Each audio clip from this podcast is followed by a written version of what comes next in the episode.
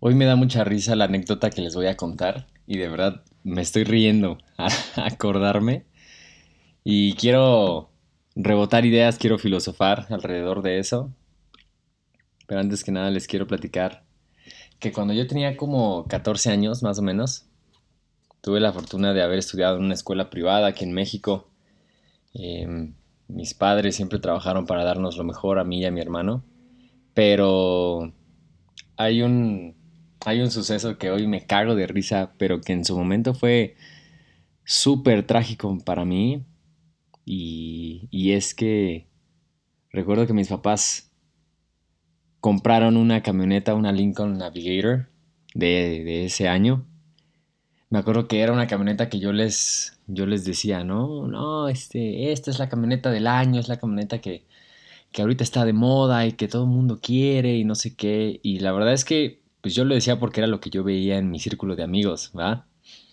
Creo que cuando uno crece y empieza a adoptar, empieza a absorber como esponja todos los hábitos, las creencias culturales del círculo social, ya sea por la escuela o por si practicas algún deporte desde chavo, desde chava, empiezas como a adoptar ciertos hábitos también de pensamiento pues yo estaba ahí, ¿no?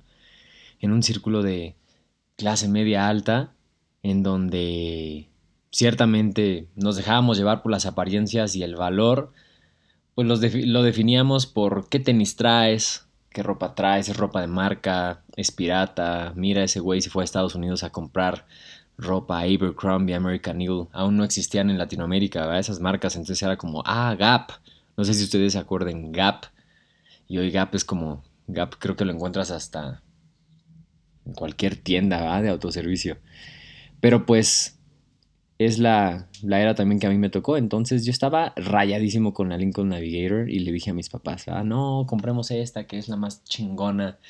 Y esta, no sé si la ubique, es una camioneta muy grande, hoy la siguen haciendo, muy lujosa. Y pues que eso, ¿no? O sea, tú la ves y inconscientemente, si nos dejamos llevar por el inconsciente colectivo, y más de del mexicano, diríamos, ah, mira, ahí va un narco ah, mira, ahí va un, riquillo, ahí va un futbolista, ¿no? Todas estas etiquetas que le ponemos a, a estos símbolos del, lujo, ¿ah? Entonces, pues la compraron. La compraron y yo me acuerdo que estaba súper emocionado porque no, ya íbamos a tener una Lincoln Navigator y me iban a, a llevar a la escuela y todos me iban a ver. Ahora, todo esto te lo estoy platicando para filosofar al respecto de de cómo nos creamos identidad con, con puras pendejadas, ¿verdad? Y ahí te va lo más chistoso. Cuando el día que la compramos, no la compramos nueva, la compramos seminueva. Y recuerdo que tenía una falla mecánica. No recuerdo bien, te estaba hablando que esto fue hace 14, 15 años. Pero algo tenía. ¿Verdad? Y y salimos a dar la vuelta, recuerdo, para probarla, ¿no? Dice que yo, puta, yo estaba súper emocionado, súper, sí, a huevo. Todos van a hablar de mí, todos van a hablar de mi camioneta, que no era ni mía, era de mis papás, ¿no? Y que ellos estaban comprando por el capricho de su hijo y de años de chinga de ponerse en una situación económica para poderlo hacer, ¿va? Pero yo lo veía como, ah, el símbolo de autoridad, de estatus económico. Y recuerdo que fuimos a dar la vuelta. Me acuerdo mucho de la expresión de mi mamá cuando le echamos gasolina a la camioneta, o de mi papá, no me acuerdo, pero así una pinche expresión de sorpresa, ¿no? Te estoy hablando de hace 14 años, cuando pagar 500, 700 pesos por llenar el tanque realmente era, puta, estos güeyes son de muchísima lana. Entonces, regresamos de dar esta vuelta en la camioneta nueva y mi papá y mamá dicen, ¿no? No la, la vamos a regresar, no nos la vamos a quedar. Y yo, si yo te pudiera explicar en palabras cómo me sentí, y, por eso quise grabar este audio porque a lo mejor te puede servir de algo. Me puse a llorar. Recuerdo estar viendo desde mi cuarto porque desde mi cuarto yo vivía como en un como en un segundo piso, mi cuarto estaba en un segundo piso y yo veía directamente al estacionamiento. Y recuerdo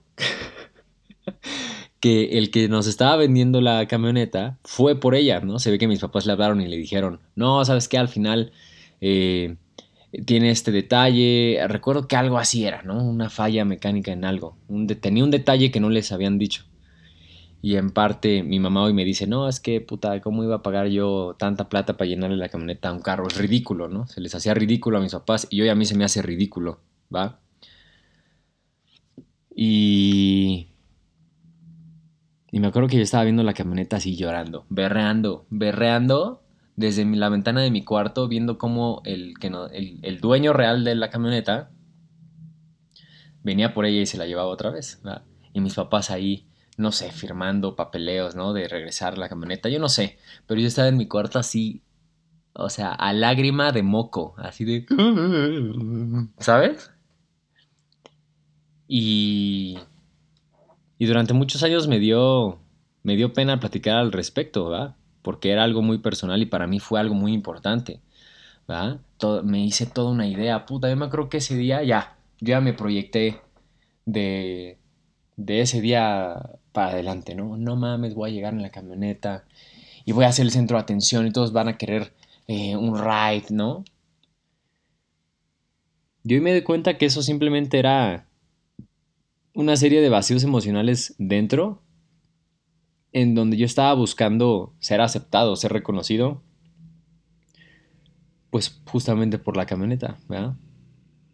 Y, y, hoy me doy cuenta, muchos años o un par de años adelante, que yo no tuve un trabajo emocional. Por eso es que me gusta tanto el desarrollo personal, por eso es que me gusta tanto hablar de esto. Yo no tuve un trabajo emocional. A mí mis papás nunca se sentaron conmigo a, trabajar, a explicarme de inteligencia emocional, a cómo sentir mis emociones y canalizarlas o tratarlas, aceptarlas, no negarlas, no, no, dejar, no dejarlas caer a otros. Y recuerdo que yo vivía así mi vida. No me quejo, tuve muchísimas, muchísimas bendiciones tuve la oportunidad de hacer, de ver, de probar, de experimentar muchas cosas. Pero me acuerdo mucho de esta, de esta anécdota porque realmente es algo que emocionalmente me marcó. Y te lo puedo decir, y a lo mejor tú dices, no mames, este güey, o sea, sus problemas, ¿no? Mientras yo estoy aquí sin dinero para pagar la renta, no sé. O mientras yo acabo de enterarme ayer que mi novia está embarazada, no sé, todos tenemos pedos pero ese era el mío. A mí se me estaba acabando el mundo ese día que compramos la camioneta de mis sueños y la estábamos regresando el mismo día. Pero yo lo estaba viendo desde unos lentes superficiales, de agujeros emocionales, de, de no aceptación. ¿Va? Nunca he tenido esta conversación con mis papás, pero yo creo que cuando vea a mi papá le voy a preguntar él qué, él qué pensó, él qué, él qué pensaba, qué decía, porque recuerdo que, puta, toda esa tarde estuve como si se hubiera muerto mi perrito, mi mascota, o sea, realmente sí fue algo súper, súper fuerte. Y yo creo que de ahí es que pasan los años, ¿va? Uno crece y empiezas, bueno, por lo menos yo, esa es mi historia, empecé a poner atención en, las cosas que me afectaban emocionalmente, ¿va? Que estaba buscando el reconocimiento constante. Y eso te lo digo, o sea, tiendo a eso, no es como que, ay, ya, ya estoy curado, ya soy un... No, o sea, son cosas a las que tiendo todavía, ¿verdad?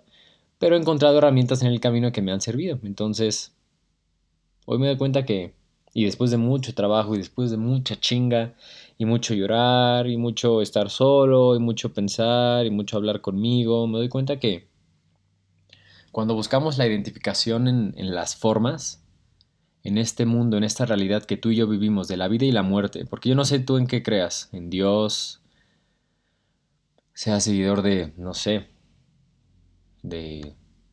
Se me hace muy cagado porque creo que hay hasta quién sabe cuántos dioses existen hoy y creo que uno es hasta un cangrejo, ¿no? Yo no sé en qué creas tú. Pero ya perdí la línea de lo que te iba a decir. O sea, mira, o sea, soy una mamada, soy distraído, se me va la onda.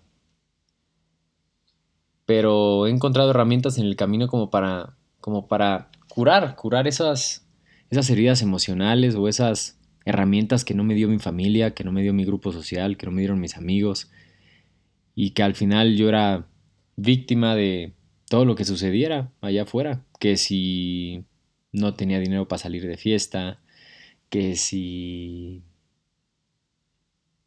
mis papás no me, podrían, no me podían prestar, yo me enojaba, si no me compraba ropa todos los viernes me, me, me, encabronaba, ¿no? Y qué hueva ir con la misma ropa del viernes pasado a la fiesta. O sea, imagínate cómo estaba yo. Y yo sé que así están muchos hoy, y no soy el único, pero yo soy el que decidí ponerle play a este audio y empezarme a vulnerabilizar, porque... Porque creo que esto puede tener también un valor para ti si lo estás escuchando y estás en un momento de tu vida en donde estás correteando, estás persiguiendo, estás negándote, estás sacrificando tus valores, tu esencia para caerle bien a los demás, para conseguir novia, para conseguir un empleo, para quedar bien con tu familia, para quedar bien con tu círculo social, que no te dejen de hablar tus amigos de la escuela, ¿no? Que tenemos 15, 20 años de conocernos. Y a lo mejor ellos están igual, igual de confundidos. En fin, este audio era para compartirte un poco eso, ¿va? Que nos riéramos un rato, que hoy viéramos desde otro punto de vista. Qué ridícula, ¿no? Qué ridícula experiencia que en su momento para mí se me estaba destruyendo el mundo. Mi identidad se me estaba cayendo. Volví a ser el mismo cabrón que no tenía una Lincoln Navigator. Durante un momento dije a huevo, yo soy ese.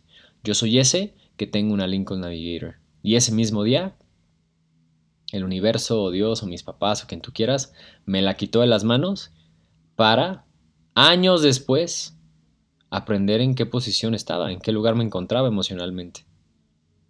Imagínate, ¿no? O sea, imagínate. Por eso hoy estoy tratando de hablarme más gentilmente, más, más bonito, porque, puta, estaba, estaba súper madreado emocionalmente, ¿va?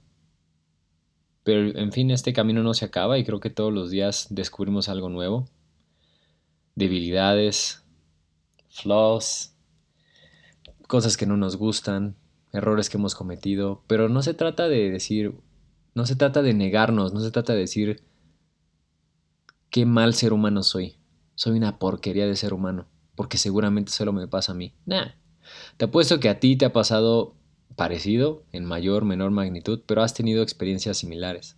Y si este audio te sirve de algo, como un recordatorio para que la identificación no viene de las cosas, de la ropa que traes, del reloj que traes puesto, del celular, que si ya traes el nuevo iPhone, que si ya te ascienden en tu trabajo, que si le pegaste a la primera en un negocio, que si traes los nuevos tenis, que si vives en quién sabe qué colonia, que si tu color de piel es más güera que la mía, la identificación con las cosas, puta, solo genera dolor. El otro día lo estaba hablando con mi novia y... Y creo que lo que inconscientemente buscamos todos es paz. Ni siquiera la felicidad, porque la felicidad es simplemente una cara de la moneda, de la misma moneda que del otro lado contiene el dolor. Lo que hoy te da felicidad, mañana te da dolor. ¿verdad? ¿Por qué? Porque queremos poseer las cosas, ¿no? Cortas una flor Puta, esto se lo escuché al Diego Dreyfus y me vibró cañoncísimo. Cortas una flor en la calle, ¿va? Porque te gustó, pero no tenemos los huevos de regarla, no cortarla, nada más irla y regar. Simplemente por el hecho de que es, pero no, queremos poseer, queremos adoptar a los perritos, queremos, vemos, vuelvo a lo mismo, cortamos una planta, nos la llevamos a, a nuestra casa, es mi casa, es mi planta ahora, para que adorne mi sala, comprarme la playera más chingona, comprarme... Y eso es identificación con las cosas. Eso es identificarte con la forma, con la materia. Y nosotros no somos eso.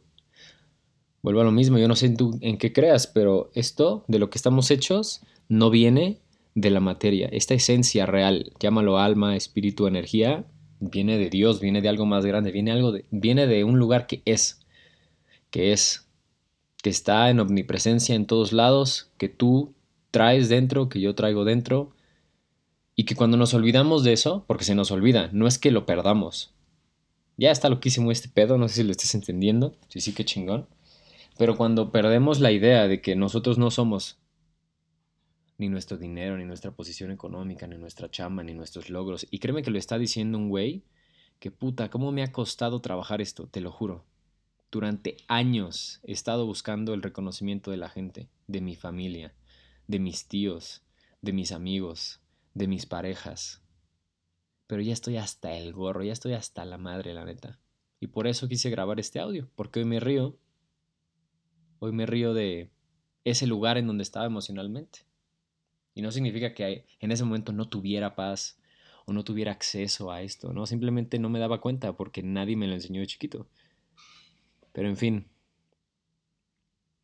si este audio te sirve, qué chido, compárteselo a alguien que tú creas que le puede que lo pueda valorar, ¿va? Porque creo que estamos en diferentes puntos en la vida. Hay unos que apenas está, o sea, no sé, o sea, hay gente que no valora este audio, ¿no? Yo sé que no todos van a escuchar esto y van a decir, güey, ajá, y qué chingados. O sea, perdí 16 minutos escuchando un güey de cómo lloró porque un, berrinchote de su camioneta. Pero a lo mejor tú lograste encontrar algo. Si te gustó, compártelo, qué chido. Creo que hay gente allá afuera sufriendo, que hace, le hace falta guía y que esto puede señalar hacia dónde está ese lugar de paz que traemos dentro, pero hace falta voltearlo a ver. ¿Va? Pues listo. Nos vemos en la a la próxima.